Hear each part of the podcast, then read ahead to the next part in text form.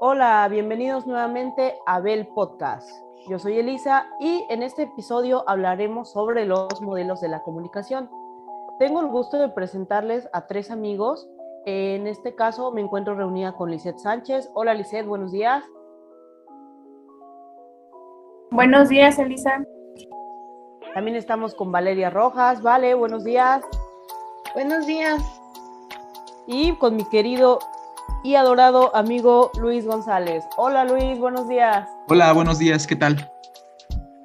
Como les venía diciendo, en este episodio hablaremos sobre los modelos de la comunicación. Y para hablar sobre los modelos de la comunicación, tenemos que definir cuántos son, cuáles son y en qué se centra cada uno. ¿Alguno de ustedes quisiera comentarnos un poco sobre eso? Pues si me lo permites, me gustaría hablar un poco brevemente. Adelante, Luis. Pues antes que nada, antes de establecer quiénes son los representantes, cuántos modelos son y lo que acabas de mencionar, pues considero prudente que se, que se explique qué es un modelo de comunicación. Y pues un, un modelo de comunicación de una forma simple puede ser, surge por la necesidad de explicar algo, de interactuar de una forma comunicativa, claro. Pero en este modo puede ser más que nada la preocupación por la interacción de quién dice que a quién o por qué motivos lo hace. Simplemente ejemplificar de dónde surge este proceso, este proceso comunicativo. Y pues esto más que nada es, es una necesidad. Y tal vez de algún modo inconsciente ya estaba establecida, sino que con esos modelos de comunicación lo que se busca es dar una interpretación y pues, pues nada, simplemente, simplemente eso. Muy bien, Luis, porque para poder hablar de la comunicación tenemos que saber cómo se desarrolla esta, cómo interactúa con otros y cómo nos afectan este tipo de modelos, ¿verdad? Entonces, bueno, me gustaría comenzar diciéndoles que tenemos cinco modelos de la comunicación y ahondaremos en cada uno de estos. Vale, ¿te gustaría tomar la palabra sobre el primer modelo de comunicación? Claro, pues para empezar está el, el, modelo de Shannon, Klaus Shannon. Eh, sabemos que en este se ubica en lo que son las teorías de la comunicación o, transmisión de información, ya que él nos habla de la precisión con la que el mensaje llega y cuánta, cuánta cantidad de información llega a través del mensaje. Es más que nada se centra en la precisión tiene diferentes elementos. Eh, no sé si a alguien me le gustaría eh, decirnos algunos. Adelante Luis, ¿tú quieres participar sobre este modelo también? Sí, por supuesto. Pues considero que el modelo de Shannon es uno de los más, ¿cómo decirlo? De los más completos, más establecidos, que son más directos. Porque, pues bien, este modelo trata de hacer la comunicación de una forma simple,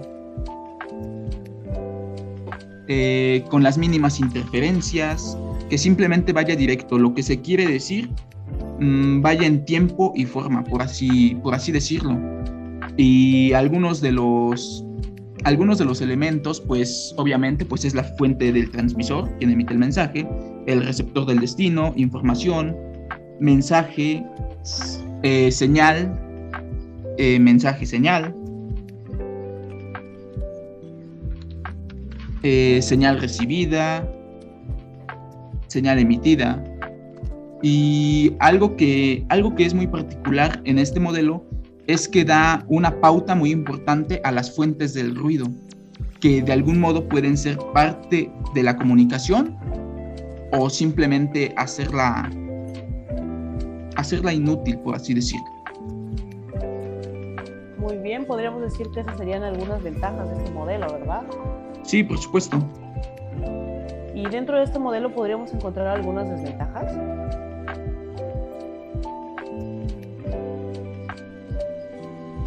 Sí, yo me gustaría retomar eso.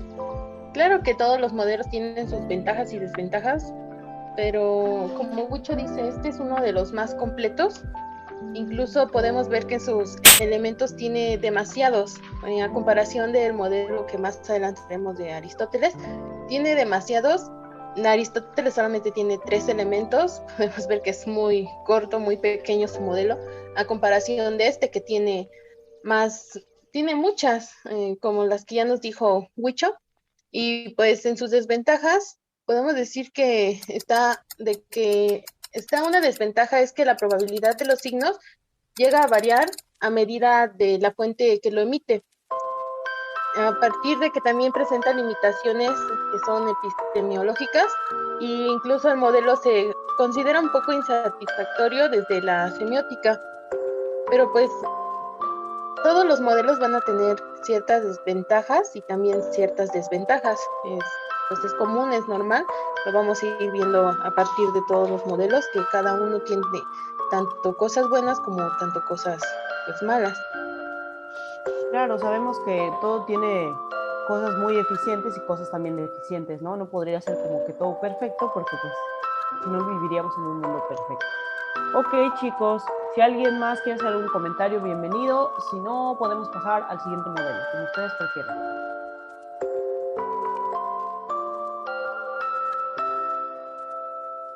Creo que vamos a pasar al siguiente modelo. Okay. Ahora vamos a hablar del modelo de Aristóteles y recordemos que Aristóteles, pues este, este científico que también fue biólogo, que también fue escritor, que, que le hizo de todo y pues también nos marca una gran, gran pauta en la comunicación, ¿no? Porque no es nada más como que se le ocurrió de la nada, él, él analizó la comunicación desde, desde nosotros que somos los hablantes y pues lo hizo de una manera más, a lo mejor un poco más anticuada para su tiempo, pero muy bien estructurada. ¿A quién de ustedes les gustaría participar con este modelo? Me gustaría participar otra adelante, vez. Adelante, Vale, las veces que tú quieras. Sí, mira, la verdad a mí me gustó mucho indagar en este modelo porque pues sabemos que fue el primer modelo que se ilustró en este proceso de comunicación.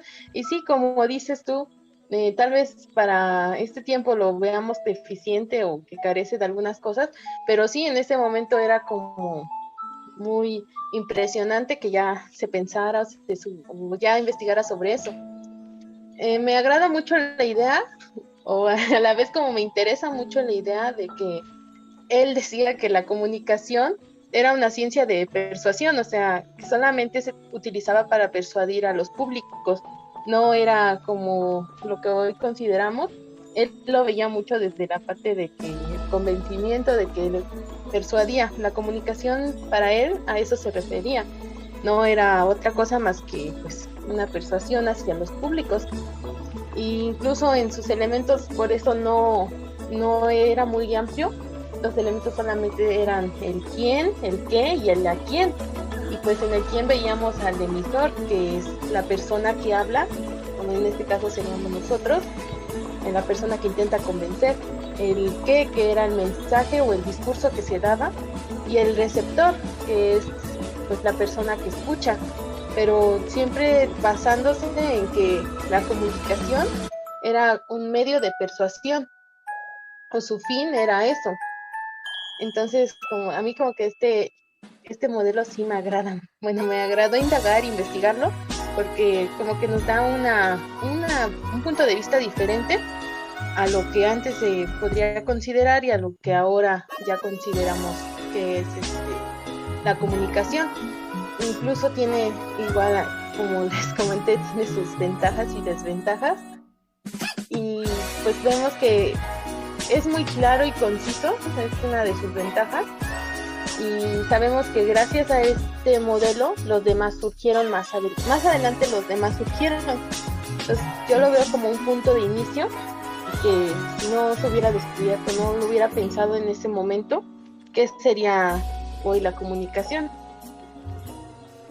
claro es, es un punto de partida hacia lo que tenemos ahora no incluso lo podríamos relacionar este modelo con la mercadotecnia porque como dices tú es una serie de persuasiones para llegar a un fin común, ¿no? Y pues a veces la mercadotecnia, bueno, no, a veces siempre la mercadotecnia es así, que nos hacen una persuasión tan grande que pues al final estamos cayendo en algo, en, un, en una labor de convencimiento.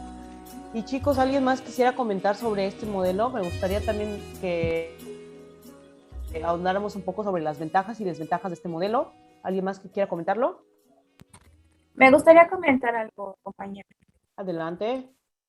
Sí, eh, como comentaba la compañera Valeria, la verdad es que Aristóteles ilustra el proceso de la comunicación en su retórica y señala que la comunicación realmente es un proceso donde se utilizan todos los medios de persuasión que se tengan al alcance para hacernos entender.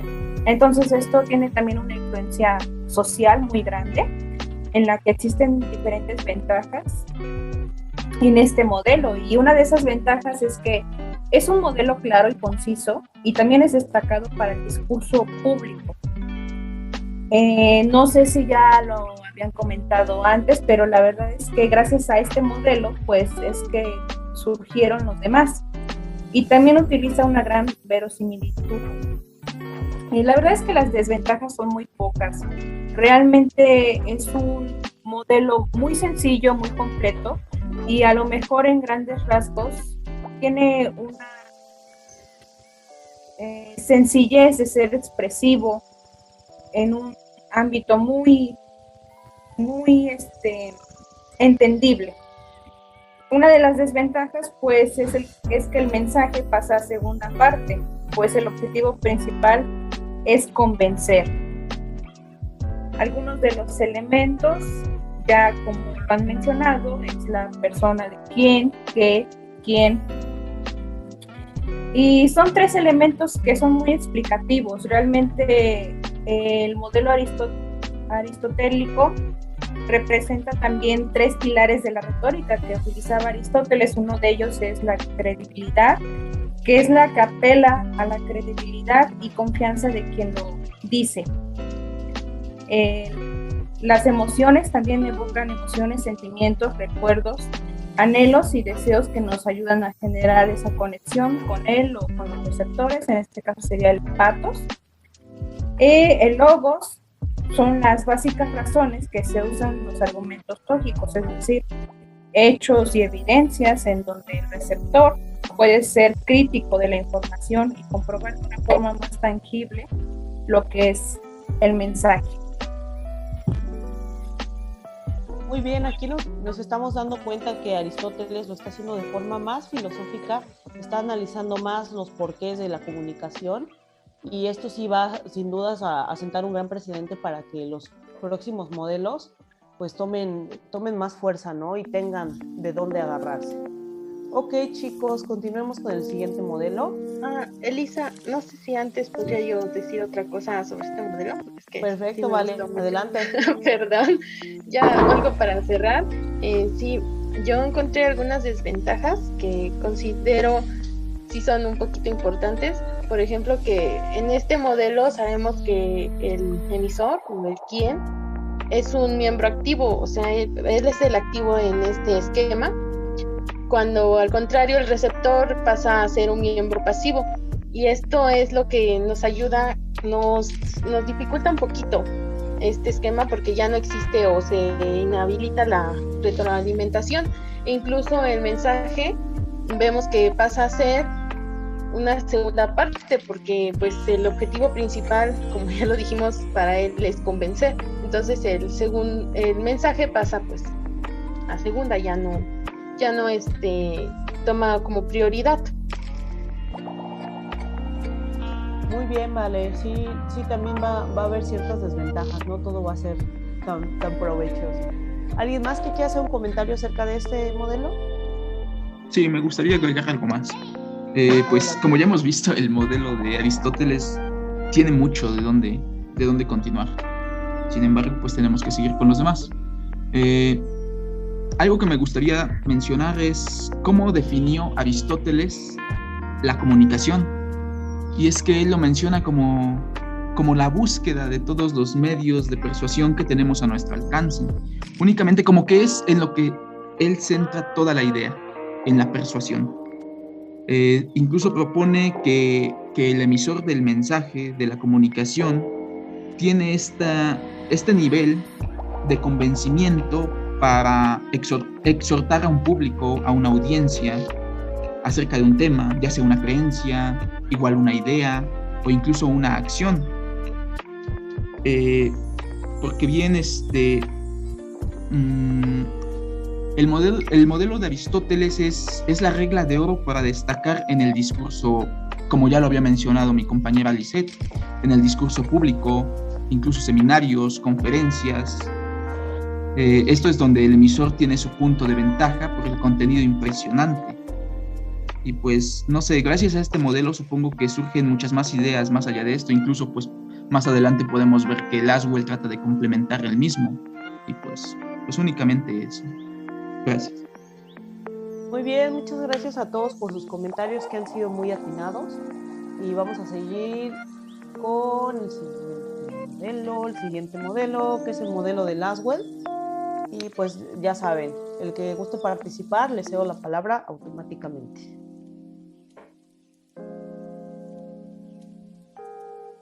Yo, otra vez yo. ya sabes, siempre yo. bueno, mira, a mí me gustaría retomar lo de, pues sí, modelo de Aristóteles, porque Laswell continúa con su trabajo, con el trabajo de Aristóteles. Entonces podemos ver una peculiar, eh, ¿cómo se diría? Ambos se parecen, por así decirlo. Entonces, nos podemos dar cuenta que para Laswell el proceso de la comunicación en la sociedad eh, realizaba cuatro funciones. estamos viendo que ya él se enfoca en lo social, en la sociedad, igual que, pues como lo había comentado mi compañera, nuestra compañera dice, igual que Aristóteles se guiaba en, o para él era eso, convencimiento hacia la sociedad. Entonces, las cuatro funciones que podemos encontrar con él es el, la transmisión del legado social, el entretenimiento, la correlación de los componentes de la sociedad en cuanto a dar una respuesta al entorno y la vigilancia del entorno, está revelando amenazas o oportunidades que afectaban a la posición del valor de la comunidad. Podemos ver que él ya es más en la sociedad, al igual que Aristóteles se basaba en lo que era la pues, convencimiento hacia la sociedad. Podemos ver que está muy completo también su, su modelo, tiene demasiados elementos. Él ya, ya tomó en cuenta mucho más que solo Aristóteles se centraba en tres. Él ya lo desglosó y pues sus elementos son el quién, en este caso el quién es el emisor, el, lo que se dice, o sea, el dice que, el mensaje, por cuál canal, que son los medios usados para transmitir el mensaje, y a quién, que es el análisis de los receptores, o sea, a quién va. Y el efecto, que es el estímulo contenido en un mensaje dado. Ya nos podemos dar cuenta que él ya dice con qué efecto, ya no es tanto solamente el convencimiento, sino que se busca la razón de por qué se envía el mensaje. Entonces podemos ver que su, su, su este, esquema quedaría quedaría así, que es quién dice qué, por cuál canal, a quién y con qué efecto. Ya incluso al leerlo así nos damos una idea de lo que a él, se refería. No sé si mis compañeros nos gustarían hablar sobre pues, las ventajas o desventajas o incluso de complementar esto que ya dije yo. Pues mira, vale, aquí estamos viendo que este modelo ya está más estructurado porque ya, ya tiene como que, ya nos está haciendo ciertas preguntas que nos hacen pensar en cómo se, cómo se forma la comunicación, ¿no? Entonces ya no es tan suelto como a lo mejor fue en su momento el de Aristóteles. Y para complementar eso también tenemos que ver cuáles son las ventajas y cuáles son las desventajas. Chicos, ¿alguien que quiera participar con esto? Mm, de forma muy breve me gustaría agregar una, una desventaja. Podemos pensar que no las tiene, ¿no? Porque pues ya es un modelo que viene complementándose de uno anterior. Sin embargo, pues, pues por ahí encontré alguna desventaja que dice que la desventaja de Laswell es que no interrelaciona los diversos factores de la comunicación, sino que los hace independientes. Cada una de las preguntas puede conllevar estudios, estudios independientes. Y pues únicamente eso.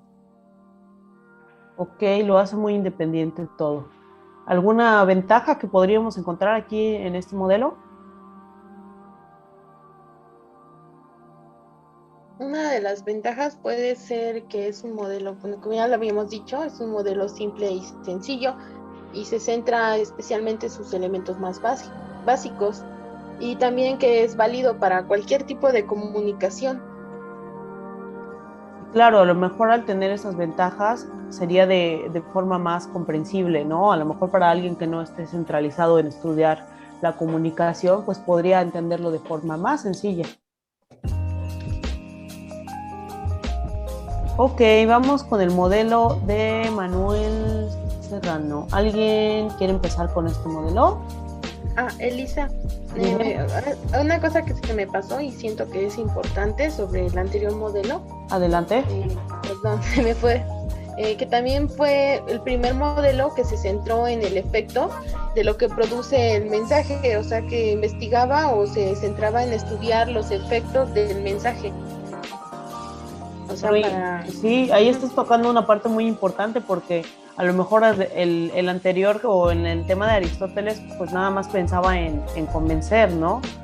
Pero bueno, no se sabe si realmente logró su, su cometido o no, y en este ya se está investigando más a profundidad cuáles fueron los efectos del mensaje que provocó en las personas que lo recibieron y este tipo de, de cuestionamientos. Sí, ya podemos continuar con el plot, disculpa. Ok, ahora vamos con el modelo de Manuel Martín Serrano. Y pues para hablar de este modelo me gustaría que, que definiéramos primero de en qué se centra este, este modelo, si alguien gusta comentarlo.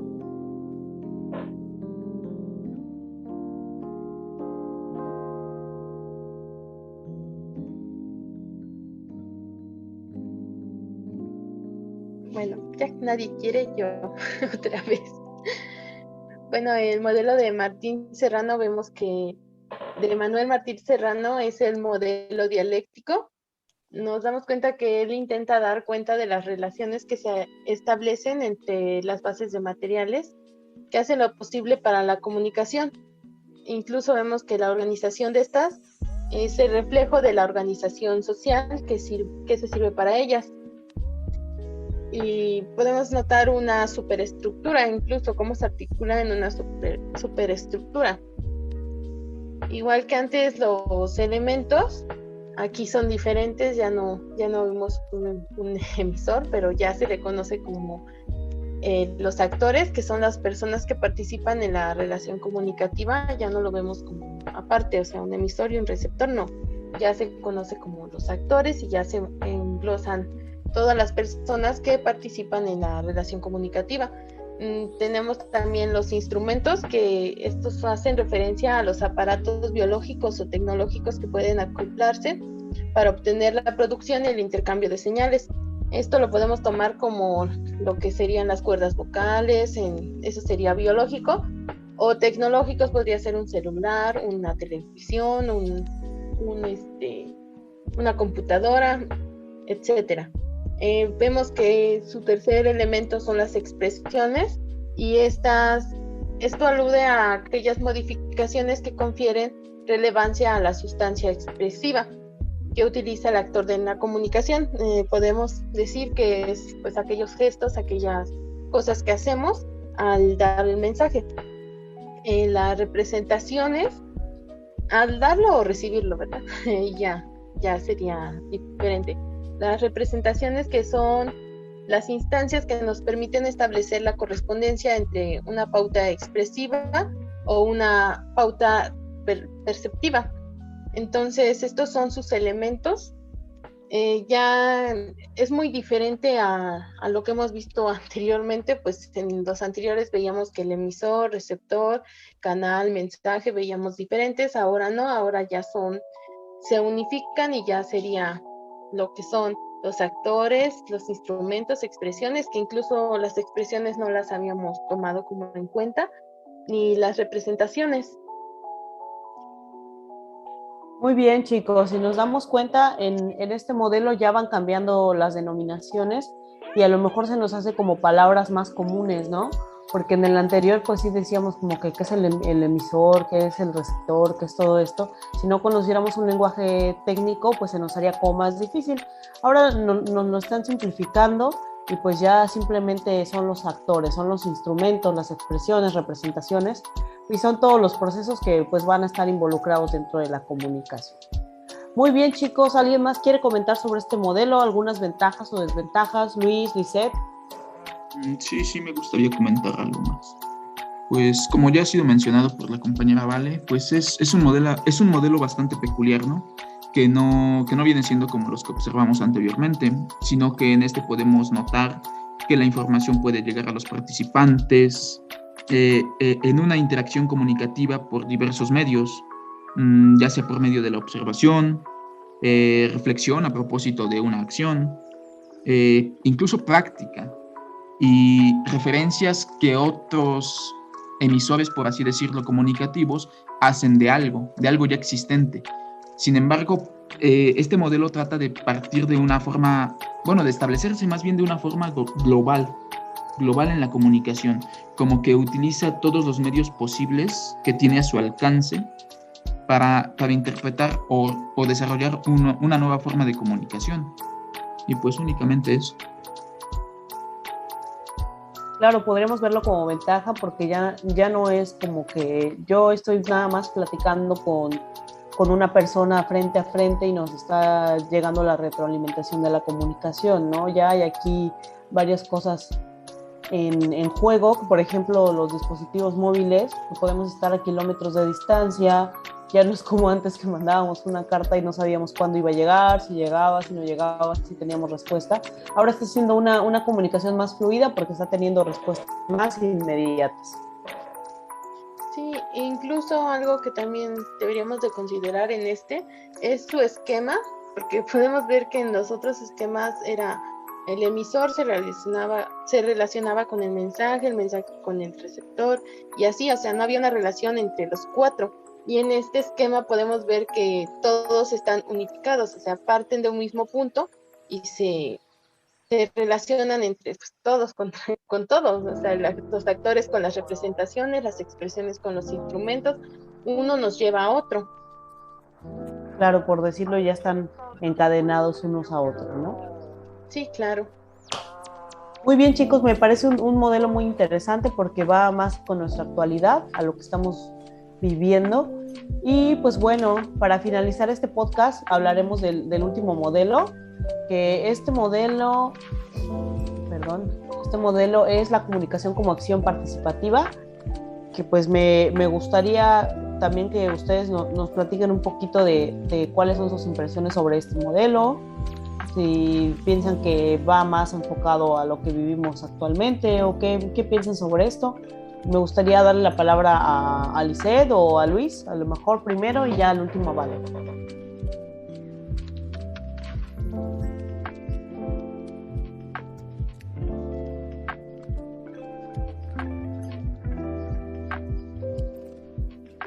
Sí, este, la comunicación participativa realmente requiere antes que todo cambios en la manera de pensar de los comunicadores entre personas que no prosperan con base en la de hablar rápido, sino en la de escuchar bien, en la de comprender el mensaje que se está dando a conocer y que la otra persona sepa interactuar y responder acerca de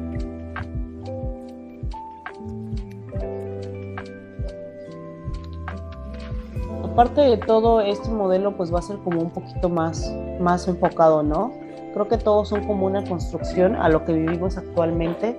Vamos como que en una, en una escalerita y pues en este modelo ya, ya también ya se están viendo más las transformaciones sociales que estamos viviendo y pues se, se van a relacionar un poquito, un poquito más con nuestro entorno actual. Muy bien chicos, eh, ¿alguna ventaja que le vean a este modelo?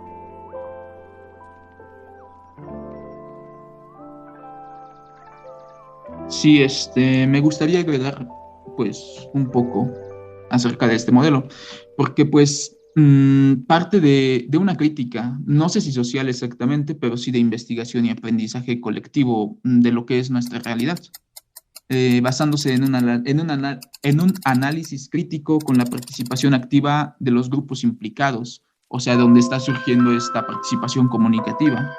Eh, Mm, particularmente se orienta a estimular la práctica mm, la práctica transformadora y en un cambio social. Muy bien, sí, pues tiene mucho que ver con, nuestras transformaciones sociales. No sé si alguno de ustedes quisiera hacer otro comentario sobre este modelo o sobre los modelos en general. Para mí todos son muy importantes porque pues nos, llevan hasta nuestra actualidad. A lo mejor suena un poquito redundante, pero sí es importante saber como que las bases que han instituido a la comunicación hasta el momento. Me gustaría comentar algo sobre este modelo. Adelante. Ah, no sé si no escuché o si ya lo dijeron, que si ya lo dijeron lo vuelvo a decir, eh, sobre quiénes lo desarrollaron, eh, pues hay que darle también pues, su parte o, o, decir quién fue porque pues merecen ese honor, ¿no? Eh, en este caso fue Daniel Lerner y Wilbur Langshamp, lo desarrollaron de manera autóctona en América Latina. Incluso vimos cuán, cuánta influencia tuvo eh, este modelo que se desarrolló aquí y al final tuvo mucha influencia de intelectuales euro, euro, europeos, perdón, y se desarrolló en los años 70. Eh, también, no sé, también me gustaría remarcar esto que son los elementos. Podemos ver que es uno de los más sencillos. Solamente igual tiene tres elementos que es acción, reflexión y acción vemos que de ahí su nombre, que es común, que es acción participativa, nos lleva esto a la acción, de aquí a la reflexión y luego de reflexión otra vez a la acción. Vemos que es muy sencillo, pero a la vez eso le da mucha flexibilidad y vemos que nos permite sobre todo estudiar la cantidad de información de un mensaje en función a la capacidad del medio aunque igual tiene sus desventajas, como sabemos todos los modelos llegan a tener desventajas y a la vez ventajas. Vemos que una de sus desventajas es que el modelo se considera insatisfactorio desde la semiótica, al igual que pasaba con, con el modelo de Aristóteles. Vemos eso también. E incluso podemos ver que la probabilidad de los signos llega a variar a medida que la fuente lo emite. Es otra de sus desventajas. Eso era lo que quería decir. Y como todo modelo va a tener claro que, sus desventajas, ¿no? Pero pues también lo consideramos como muy benéfico y dices tú que se instituyó en los años 70, pero va, va también hacia estos cambios sociales que pues ahora ya, ya estamos más estructurados. Pues bueno chicos, ha llegado el momento de despedirnos de este podcast. Espero que les haya gustado el episodio de hoy y nos sigan acompañando porque es una construcción a través de la comunicación. Eh, yo soy Elisa, estuve con Valeria Rojas, Luis González y Lizeth Sánchez. Chicos, ¿algún comentario final antes de irnos? Sí, este, pues, pues únicamente que como hemos notado, todos los, los modelos son un conjunto que se, que se relacionan, que se complementan entre ellos y que son muy, muy necesarios en este proceso comunicativo que pues iremos abordando poco a poco en, pues, en cada episodio. Muchas gracias Luis. Pues yo solo agradecerles que nos escuchen y que esta información les sirva o les ayude incluso pues a comprender un poquito más sobre la comunicación y agradecerles mucho que estuvieron aquí escuchándonos. Muchas gracias, Vale. Sí, yo creo que la comunicación es algo muy importante que se debe llevar a cabo a través de un modelo que nosotros nos guste, que se lleve a cabo mediante lo que nosotros queremos expresar. Entonces, agradecemos mucho que nos estén escuchando y también no se pierdan los demás episodios. Muchas gracias chicos por sus participaciones y muchas gracias a ustedes en casa, en su oficina o desde donde nos estén escuchando. Nos vemos a la próxima. Chao.